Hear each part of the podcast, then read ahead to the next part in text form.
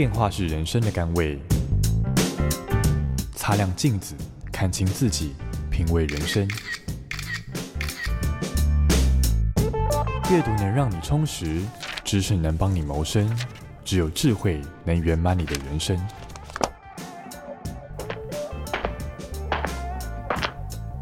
周末练金术。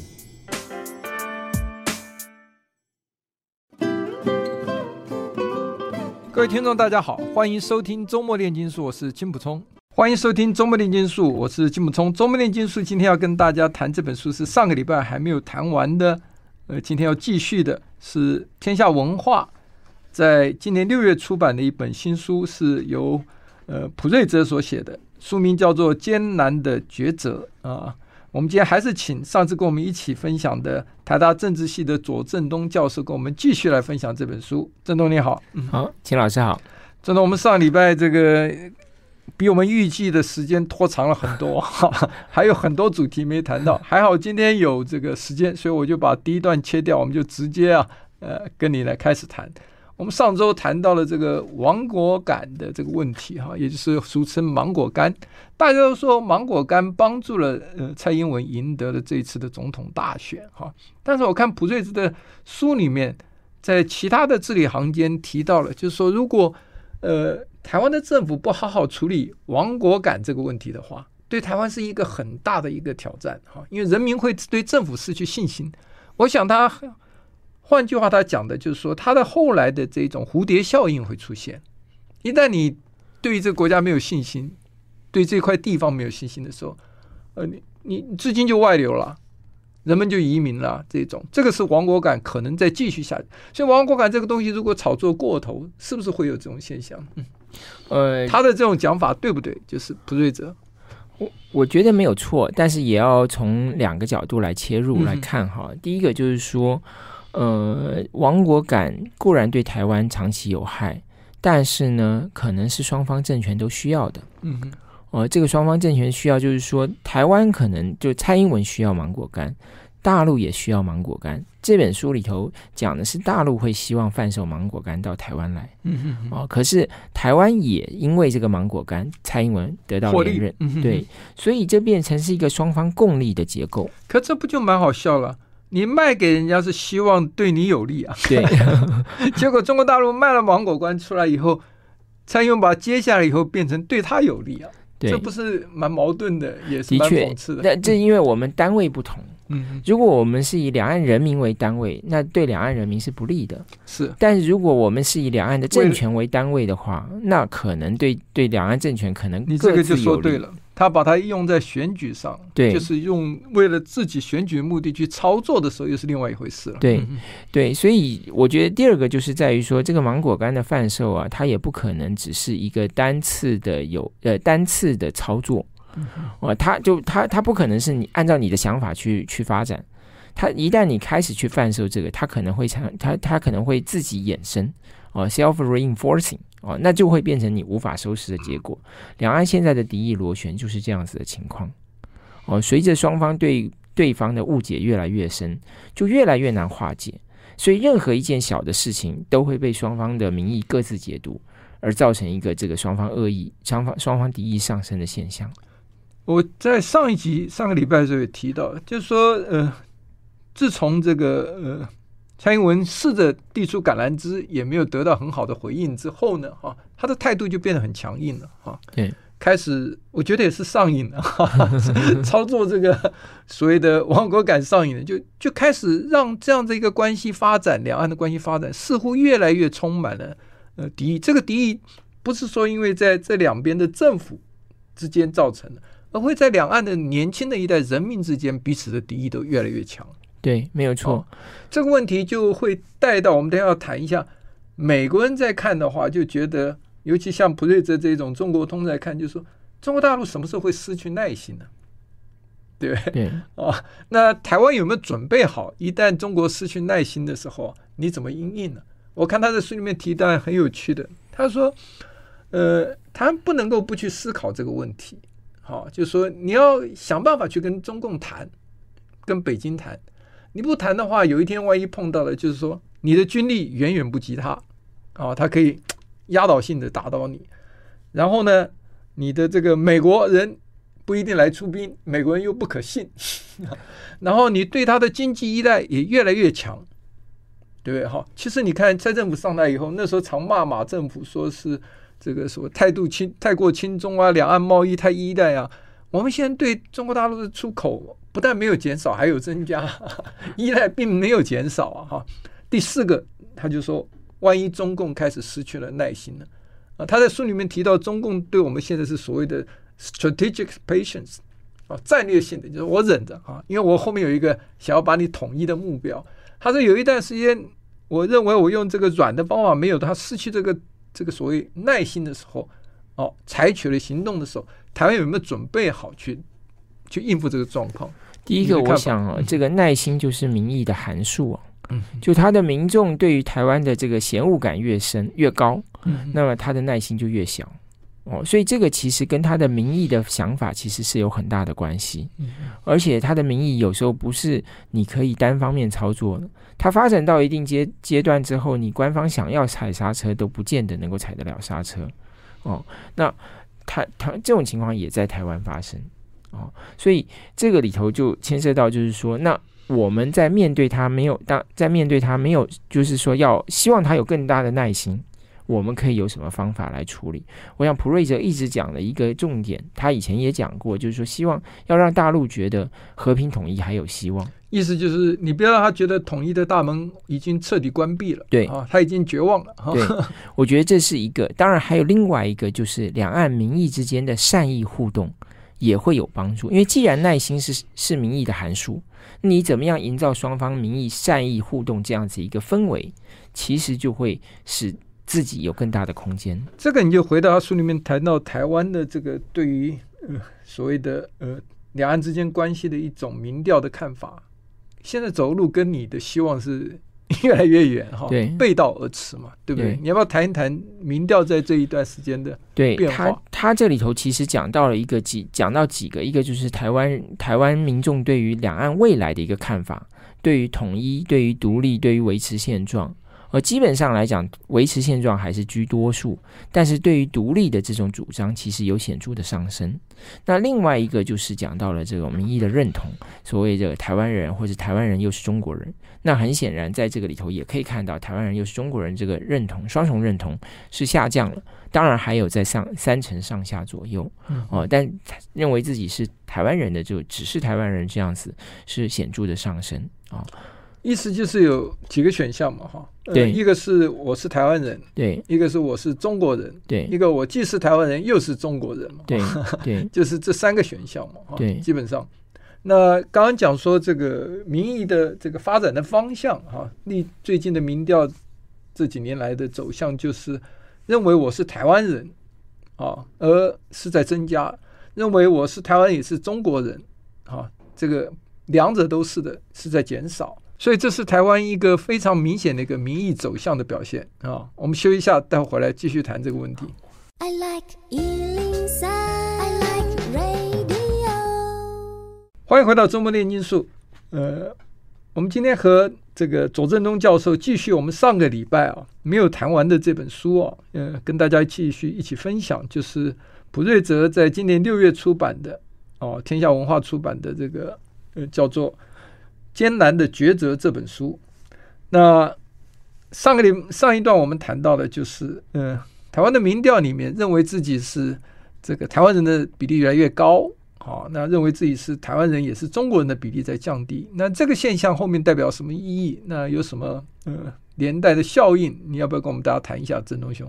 好，我想这个第一个就是大家对于所谓中国身份、中国人的这个概念哈，越来越疏离哦。但是另外一方面，我们也注意到，其实台湾人同时认为自己是台湾人又是中国人的这样子的比例呢，还是有一定的比例。嗯，其实普瑞泽的书里头，他认为大多数的人的认同啊，其实都混杂了中国人跟台湾人。是，但是要看你怎么说哦，要看你怎么说。所以你如果用量表去把它当做光谱的话，那可能这个认为自己是台湾人又是中国人的，可能比例是五成左右。这他用了另外一个美国学者所做的民调啊、哦。但我觉得重点是，他这个民调很有趣，那个美国学者，我觉得是很有创意的哈。对对对，他是给每一个受访者，我给你十分哈。对，那你你投给你是。跟中国之间的元素啊，对，跟台湾的元素为主，你是几几几开分？对，有人是二八开，有人六四开，有人五五开，哈。那凡是有开给呃中国一点的分数的话，中国人一点分数的话，基本上都是还是承认有中国元素的存在，这个比例就出来就完全跟这个。一般的民调不一样，跟正大选研中心的差了二十趴一样，二十趴以上哈。对，但那个民调的意义，我觉得就是正大选研中心那个民调的意义哦。我自己个人的解读是，因为他把中国人跟台湾人是分开来。嗯，就你有一个选项是台湾人，你也有一个选项是台湾人又是中国人，所以你的台湾人的意思就是你不是中国人。嗯嗯嗯，我觉得他的那个意义是在那里啊，就是很多人在台在台湾社会，你听到中国人。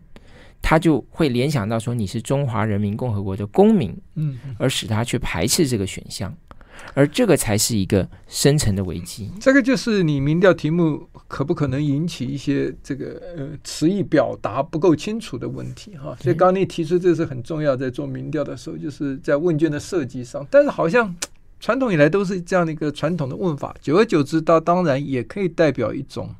当然，指标了哈。当然，但是这个其实，在潜台词来讲啊，就是说，在在社会的实况来说，就变成说，这是一个最容易被激激怒两岸民意的。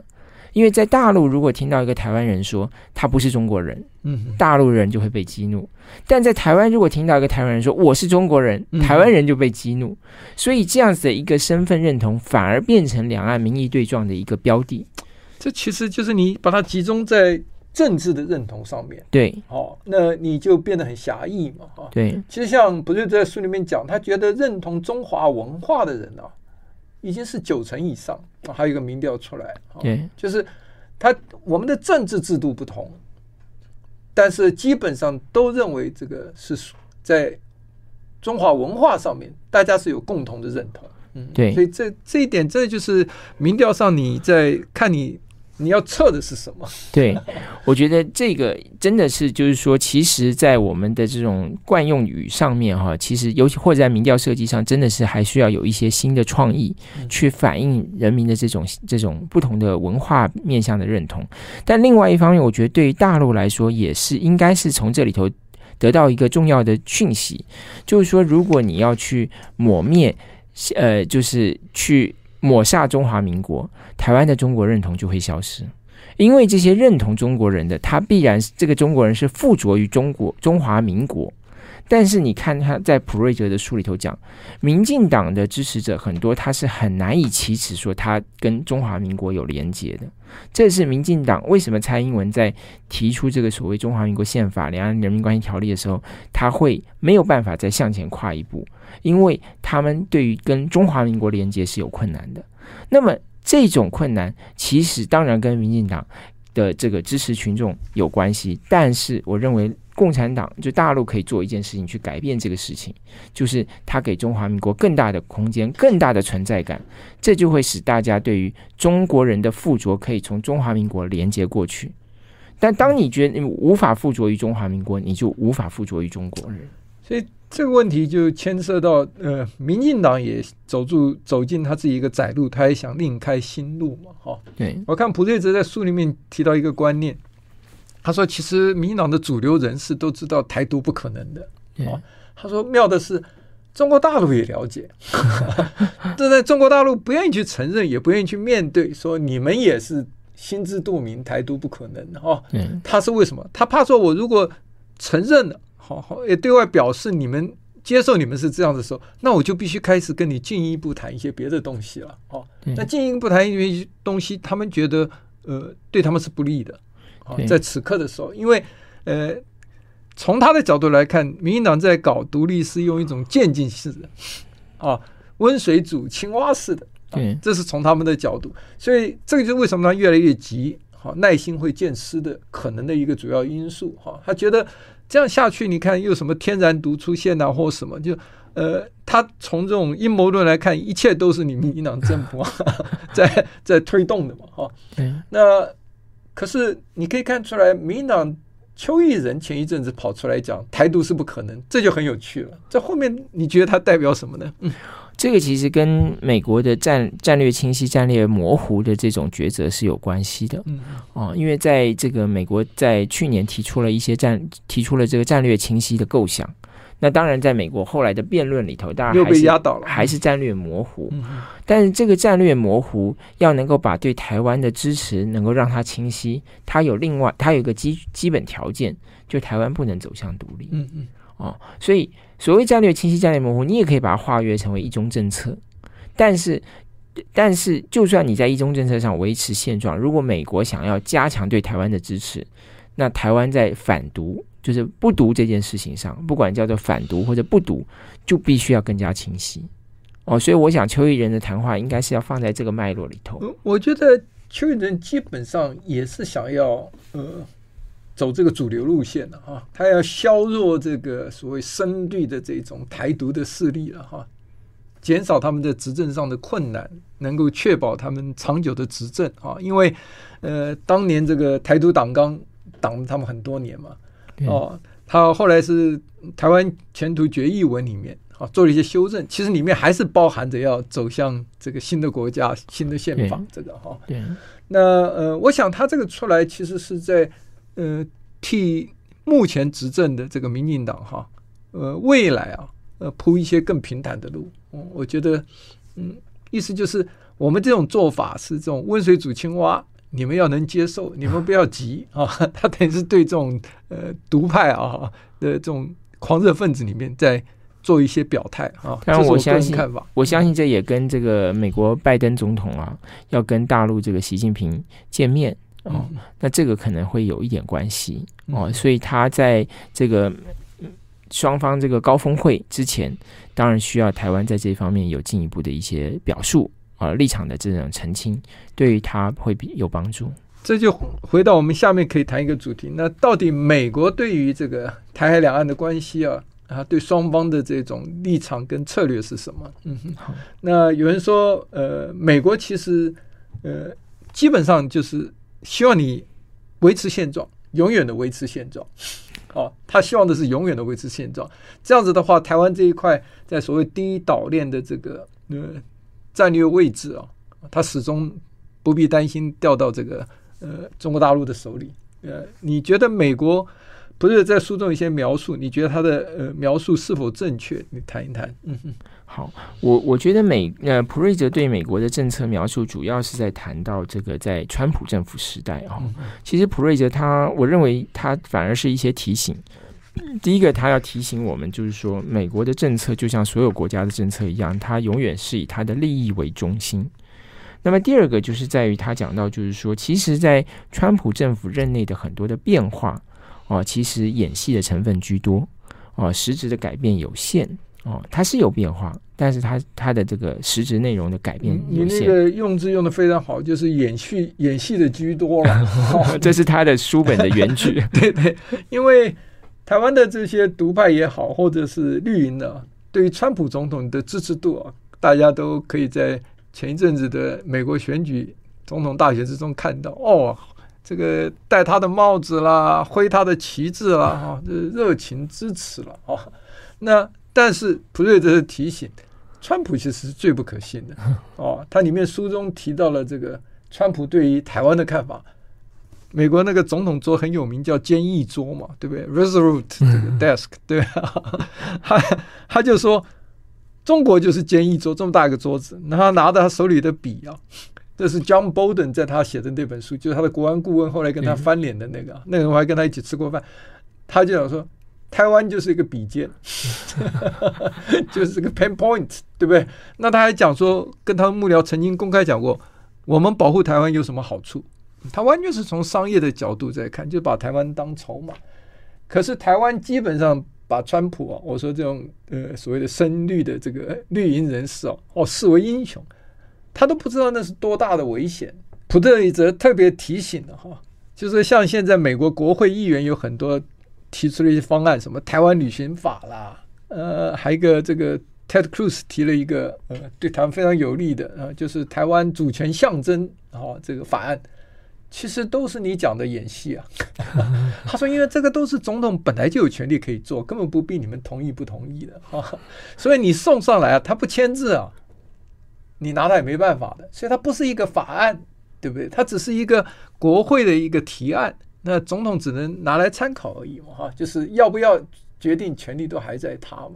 可是你可以看到，我们国内大外宣、大内宣也好，都做得非常厉害，哈。这一点其实是呃误导了国内的民众，哈。其实美国国议员对我们的热情、对我们的友善，当然是这个值得赞扬，而且我们应该要感谢的。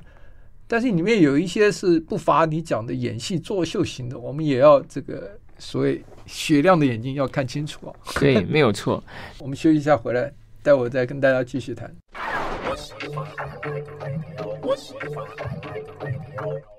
欢迎回到周末炼金术。呃，郑荣祥，您刚谈到这个战略清晰跟战略模糊哈，其实简单来讲，美国对台湾要战略清晰，就是有一派人开始主张说，就明白告诉他，你只要一打台湾，我就出兵支持哈。但是美国。基本上绝大多数的这些中国专家都不会赞成这一种，好，因为这样子的话，他们担心的是声律就因此变得嚣张，对不对？反正就是有靠山了，好，就会更挑衅，会让两岸的这个局势更不稳定啊，更动乱啊。那战略模糊就是，呃，我不讲明我会不会，好，那就不会造成这个任何一方啊，呃，太这个有所事啊，就是嗯这种。所以您要不要再多谈一下？对，我想这个，因为他认为说哈，就是说战略清晰跟战略模糊在这两个选择上哈，他当然我觉得看出来他比较支持战略模糊，因为他特别提到了一点，就是说指的是普瑞泽，普瑞泽，普瑞泽，因为他特别提到就是说，如果你要战略清晰，那么你的声明必须要有实力来支持啊，就是你的军力部署也好，或者你实质上的军事准备也好。哦，那如果你的这个声明没有你的实力支持，你的声明反而会显出你的脆弱，嗯，或你的力量不足。他这个是不只是指台湾，也是指大陆。呃，他主要主要主指的是美国，主要指的是美国。当然，对于战略模糊、战略清晰，对于支持战略模糊的人会认为说，如果美国转而投转转而变成战略清晰，也会刺激大陆更加速他的这个军事行动。对对。呃，解放军是越来越强大，这个大家都知道了哈。其实美国还有一派，像这个兰德公司，美国他们常做一些研究哈。其实我看他们最新的研究里面，都很多人越来越主张所谓的防守现实主义，好，意思就是弃台论就是属于这一种，对不对？就是说我们没有必要去把自己呃这个力量太分散出去，好，选择的。他们叫呃 defensive realism 啊，这种所谓的这种学派哈出来也是有这种说法，所以到底美国的政策是会采取哪一种呢？那您刚刚讲说这个普瑞泽是赞成模糊的策略，感觉他比较支持模糊。呃，但是他对川川普是非常反感，可以在书中看到哈，他觉得川普最大的问题就是他是。一个人自干王，想怎么做就怎么做哈。而其实美国的政权之所以稳定，是它有它一个政政策形成的程序，啊，是有专家学者大家一起产生的一个共识，然后再去执行啊。那川普是兴之所至啊，这个推特一发就变成政策，哈哈。所以在这种情况之下呢，呃，他完全这个呃是凭个人喜好，所以呃台湾可能会变成他。出卖这个台湾的筹码啊，所以呃，普瑞泽呢一再强调，就是说，呃，一个战略的模糊，其实对于这个台湾是有利的啊，战略的清晰其实有害的。嗯嗯，对，他也提到了，就是川普的任内的一些政策，比如像他对大陆的这种，比呃出口管制也好，或者是呃贸易制裁也好，其实都伤害了台湾。哦，所以他提醒我们，就是说，美国的政策跟大陆之间的对抗，看起来会让很多深绿的人叫好，但实质上可能对台湾造成了伤害。哦，那这个从美国的利益角度出发，这个是很自然的事情。因为台湾很多工厂通通都是在大陆嘛，哈，其实说 Made in China，其实很多是一个全球化的呃经济行为之下它只是最后组装在中国大陆啊。其实整个生产过程之中，台湾有很大的这个参与在里面。因为你看我们中间的互动，经济之间的互相这个互动是是非常密切的哈、哦。所以川普是下台了了哈，现在很多人松了一口气。川普这这种好大喜功啦，然后说谎成性呢，其实对美国的民主政治造成最大伤害，不只是在政治上，而是在全世界的这一种国际形象上面啊。更重要是造成美国人的信心，这个都对政府的信心，通通都是有损害的。那接下来的拜登呢？哈，拜登政府上台以后啊，哈，显然他还是。在短期之内不会改变这种所谓的呃强硬的对中国立场哈，现在看起来是这个样子。那台湾在中间有什么获利没有呢？那这里头其实讲到了一件事情啊，就是说呃，美国的这个贸易快速授权法，在今年的七月一号就会过，就已经过期了。是，嗯，所以说。未来美国没有办法再跟他的、再跟其他的这个贸易伙伴再签署自由贸易协定，这个就会影响到呃台湾跟美国之间的这个呃贸易协定也好，或其他这种商业协定啊、因为台湾现在就是蔡政府任内推动这个进口这个莱猪嘛，那这个进口莱猪之后，本来期待的是能够打开台台湾跟美国之间的一个贸易谈判。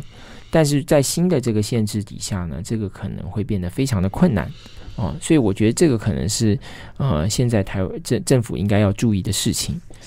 他在书里面提到一个呃，我自己在美国工作的时候就已经非常了然于胸的，就是美国的国务院也好，国防部也好，跟他的贸易总署啊之间的是完全。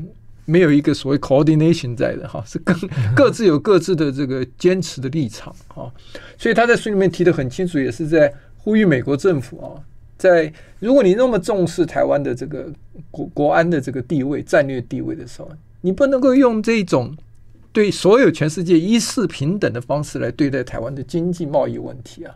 对不对？那如果你都还是让，因为这个呃，他的这个贸易总署的代表是总统任命的，所以他 他是不受制于这个 所谓的呃国务院跟国防部的哈。呃，他所以他们常常为了这个事情，他是很坚持的，不肯让步的。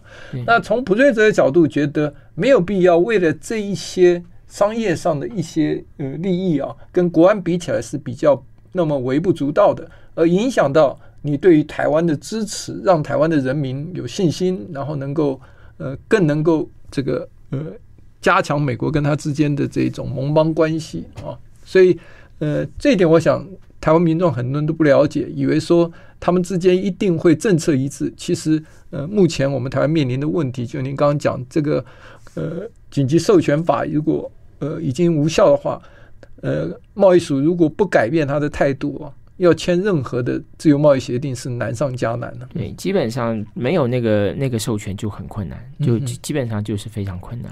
嗯、哦，那当然再来就是部门之间的协调，又是一大难关。嗯，好，我们休息一下，待会回来继续谈一谈，就是说到底我们台湾应该怎么应应大陆的挑战啊、哦？这个普瑞泽有很多的一些呃想法跟建议。I like 欢迎回到周末念经书。我们今天跟左正东教授一起来谈普瑞泽的《艰难的抉择》这本书。哈，我们刚刚提到，就是说普瑞泽对于台湾应该怎么样应应大陆的挑战。他说，第一点最重要就是你们自己先不要有太多的矛盾啊，你这个矛盾不解决啊，基本的这个矛盾不解决的话，你怎么可能去面对一个越来越强大的一个这个对岸的？哈，那他其实。引用了一个美国学者在谈的一种，就是说，你要了解的对手，你应该是从他第一，他有没有修正他目标的这个意愿，跟第二个是他能够容忍多少风险的程度，这两个角度去看。如果从这个角度去看的话，我们对大陆是应该是是属于哪一种？因为它变成一个好像一个 Matrix 这样 的，啊，就是厌恶。的程度好，跟呃，我厌恶风险，我不敢冒险。一个是我不怕冒冒险，我敢去冲，好。另外一个就是说，呃，我坚持我目标绝不改变。一个是说，哎，我这个目标可以随着这个情势的变化做修正，哈。那你觉得大陆对我们是怎么怎么看法？我们对大陆应该是怎么样的一个呃策略是最好的？它里面举了一些美国的例子，常常因为这样的判断错误啊，比如伊拉克战争啊，判断错误哈，就造成了一些这个后果都是负面的。嗯嗯。我觉得这样子讲哈，就是说，如果我们把那个 Matrix 这样子来来用这个来套下去的话，那个是一个很很很很很累人的一个头脑体操。我我还是回到直觉来看这个问题哈。我们就先问，你觉得中共的目标可不可能修改？他譬如一定要统一台湾，这个目标可不可能修改？我觉得统一作为一个目标是不会修改的。用什么方式去统一不一定。对，但是统一的定义、统一的方式。嗯本身都有很大的空间，嗯哼，哦，但当然这也包括统一的时间，嗯哼，哦，这些我觉得在这三项之都是有可能改变的，嗯哼，但是统一的目标是不会。换句话讲是，它是有可能修正的，它是有可能在策略上修正的，嗯，但是目标终极目标不会修正，终极目标是不会修正的。那他愿意承担风险的程度呢？我我认为他的愿风险承担的意愿是比较低的。嗯哼，因为这是牵涉到它整个这么大的一个经济、全球的策略也在里面。嗯，对对对，它是一向是比较维稳的。嗯哼，哦，其实从中国古代的这种对外对外政策的对外的行为，其实一向就是它就的风险，就是愿意冒险的这个这个比这个情况是比较少的，但也不是没有。比如像韩战，就是一个他愿意冒险的这个。哦，那但但我想，现在的中国大陆跟过去又有很大的不同，因为它的经济发展到一定的状态，所以它现在的成本又比过去高。哦，所以我会觉得，就目标不会变，但是它的风险承受能力可能会下降。但是如果它内部发生一些变化，那这个就会改变它愿意承担风险的程度。嗯哼，因为这种变化在美国可能不会有。哦，因为美国它有它的一套制度去处理它的这个呃，领导一套选举制度，领导人变更，然后对社会这个制度也比较稳定啊，不像大陆比较是强人政治嘛。对，嗯，所以很多人都说希望，很多人都说，哎呀，这个大陆乱了，台湾要这个台湾可以有机会。但是如果从大陆本身的逻辑来看，大陆乱可能台湾更危险哦，因为他那个时候他的风险承受、风险承担风险的意愿就上升了嘛。嗯，哦，所以我想，如果我们用这个 matrix 去看，是这个样子来看。那从台湾的角度看，我们看大呃，我们的目标可不可能修改？我们也不能修，不不太可能修改嘛，对不对？对，也是在方式跟内容方面可能稍微修正，但是最后的跟中国大陆也很像嘛，就是我们不可能变成改国号，对不对？我们不可能改国号，但是我们到目前为止，包括蔡英文，他都没有。哦、呃，说一定要独立建国，那没有踩红线的，他们讲的。对，那阿扁时代是有，那这个呃，民进党是有，但是蔡英文没有。那蔡英文之后是怎么样，我们不知道。可是台湾目前的情况是，除了有一部分人主张独立建国之外，对于国家未来的方向其实是开放的。嗯哼。哦，所以这使得台湾跟大陆在这个问题上，其实不是没有谈的可能。因为我们的这个未来的方向是开放，那根据宪法，为这现在叫统一前嘛？对，所以台湾的话就不只是从这一种所谓统治阶层的角度去思考，不像大陆一样，台湾要从民意的角度去思考哈。所以我们的民意刚才也讲的就是什么是底线，什么是可以修改的哈，跟大陆呃虽然一样有类似，但是完全是不同的出发点。对，那对于愿不愿意承担风险，我觉得这一点在台湾是绝对不愿意承担风险。我们的民意也都是绝大部分各种民调都显示嘛，哈，都不希望政府用比较激进的手段来跟大陆打交道，对不对？对，所以对我们来讲，我们也是不愿意承担风险的。那美国人对于大陆呢？你觉得他愿意承担风险吗？也是不愿意。我觉得也是不愿意的。嗯哼，对。那美国的目标更是可以随时修改的，对不对？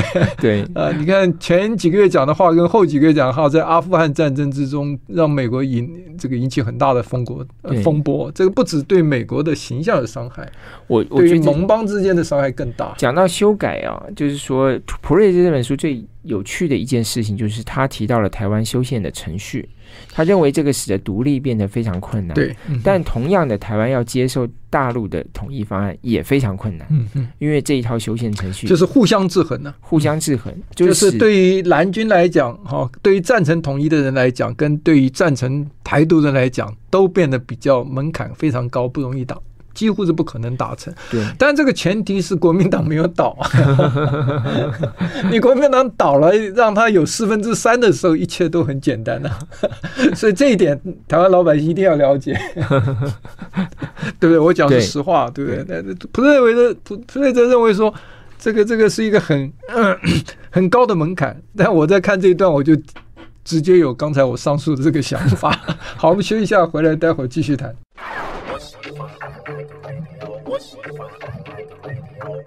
欢迎回到周末炼金术。我们今天是跟左正东教授一起在谈普瑞泽《艰难的抉择》这本书。哎，正东兄，我们只剩下最后一段，好，谈一谈总结吧。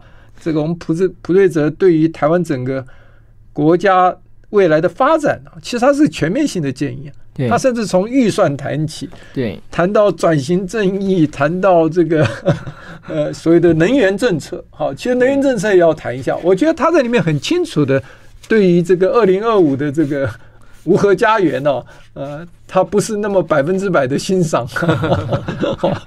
你要不要谈一谈？好，这个能源当然，其实从如果从台湾所面临的威胁来看的话，那当然台湾应该要确保的是能源自主。嗯哦，如果从这个减碳来讲，台湾也也不应该轻易的放弃核能。哦，当然，如果你在你从不同的角度，可能得到不同的方案。哦，但我觉得普瑞泽讲的一个重点是说，台湾必须要能够找到一套方法去解决大家对公共政策的歧见。嗯，而这一套制度目前来讲，其实照他讲了，书里头翻译就是说差强人意了。嗯，就因为有一个稳定的多数政府，所以差强人意。但事实上，很多大的问题是无解的。他的说法，其实在我来看，他是讲说，在过去这一段时间呢、哦。差强人意的制度啊，是撑得过去的。对，但是未来现在面临这面临这个对岸的这个国力越来越强，然后你受到的挑战越来越大的时候，他觉得这一套制度是行不通的。对，也需要改革，不改革会出问题的。没有错，这就是他讲到了这个三个挑战嘛，一个是三个潜在的危险因素嘛。啊，这个公投也好啦，或者抗争也好啦，民粹也好啦，都是因为这一套制度没办法解决我们所面临的一个挑战。哦，那我觉得他后面讲到一些非常有趣的一些建议，我觉得是很值得我们大家认真读一读。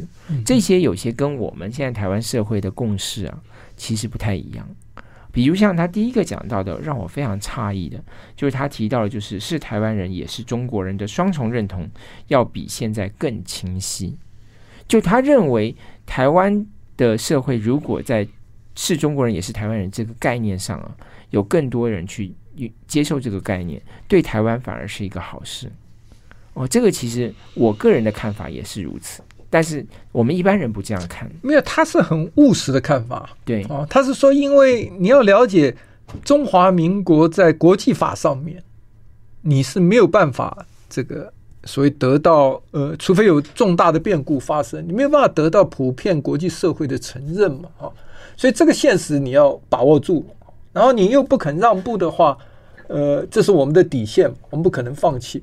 那你一定要想，他说你有些不能放弃的。你也要一些妥协的做法，对不对哈？那至少让中国大陆不要觉得你已经不承认自己是中国人了，完全跟他是呃毫不相干了，已经变成这个样子，要完全切离的话，那先不要讲说这个对不对了哈，因为中华文化是我们的这个呃遗产，跟也是我们的宝贝嘛，对不对哈？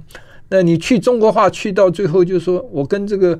中华文化毫无关系，这也不是台湾主流民意赞成的，对不对？对。但是你如果在连这个身份的认同上，让他都觉得与他毫无瓜葛啊的瓜葛的时候，他是没有办法忍受的，对不对？所以你有不能妥协的底线，那你也有一些能够让他安心的东西嘛，这样才能够至少呃，假设我们是说让时间未来来解决，那现在先维持现状的话。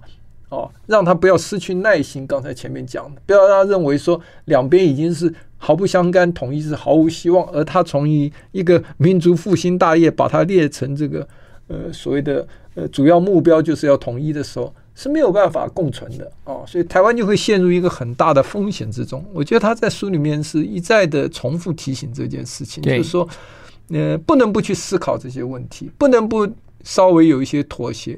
哦，那怎么妥协呢？哦，是是大家要有一个共识啊，不是由上而下，而是由下而上。就是您讲，其实这个双重身份的认同的一个发展，其实就是其中一个方向。嗯，对对，一呃，从这个就是金老师刚刚讲的是没有错，就是他一一再提醒我们说，我们大家应该要冷静的、很开诚布公的去谈一下台湾的未来要怎么办。嗯，就面对这样的一个大的挑战。那台湾有什么方案？就是除了战争之外的方法，可以使这个问题得到解决。那哪些是我们一定要坚守的？哪些是我们可以调整的？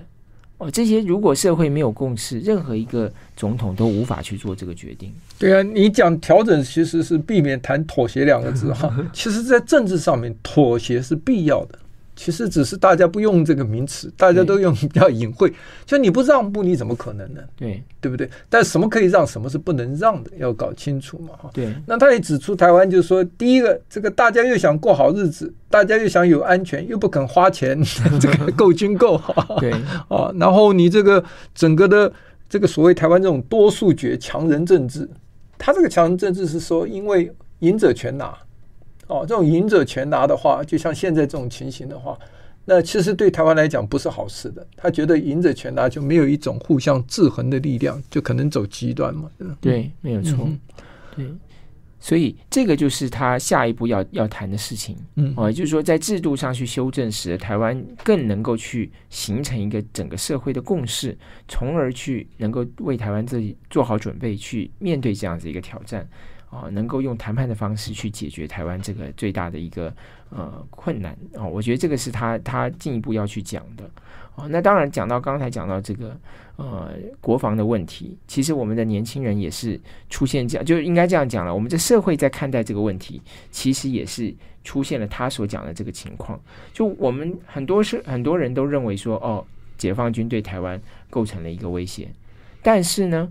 你真的有多少人愿意去从军打仗？嗯哼，虽然民意民调上你会发现这个数字，愿意上战场的人节节升高，看起来好像大家都都很有这个责任感，但是实际上真的去的，你我都对于做民调很了解。民调最大的一个毛病就是受访者可以撒谎不诚实。好，我们今天非常谢谢郑东兄给我们的这个分享这本书，谢谢。好，谢谢。I like 103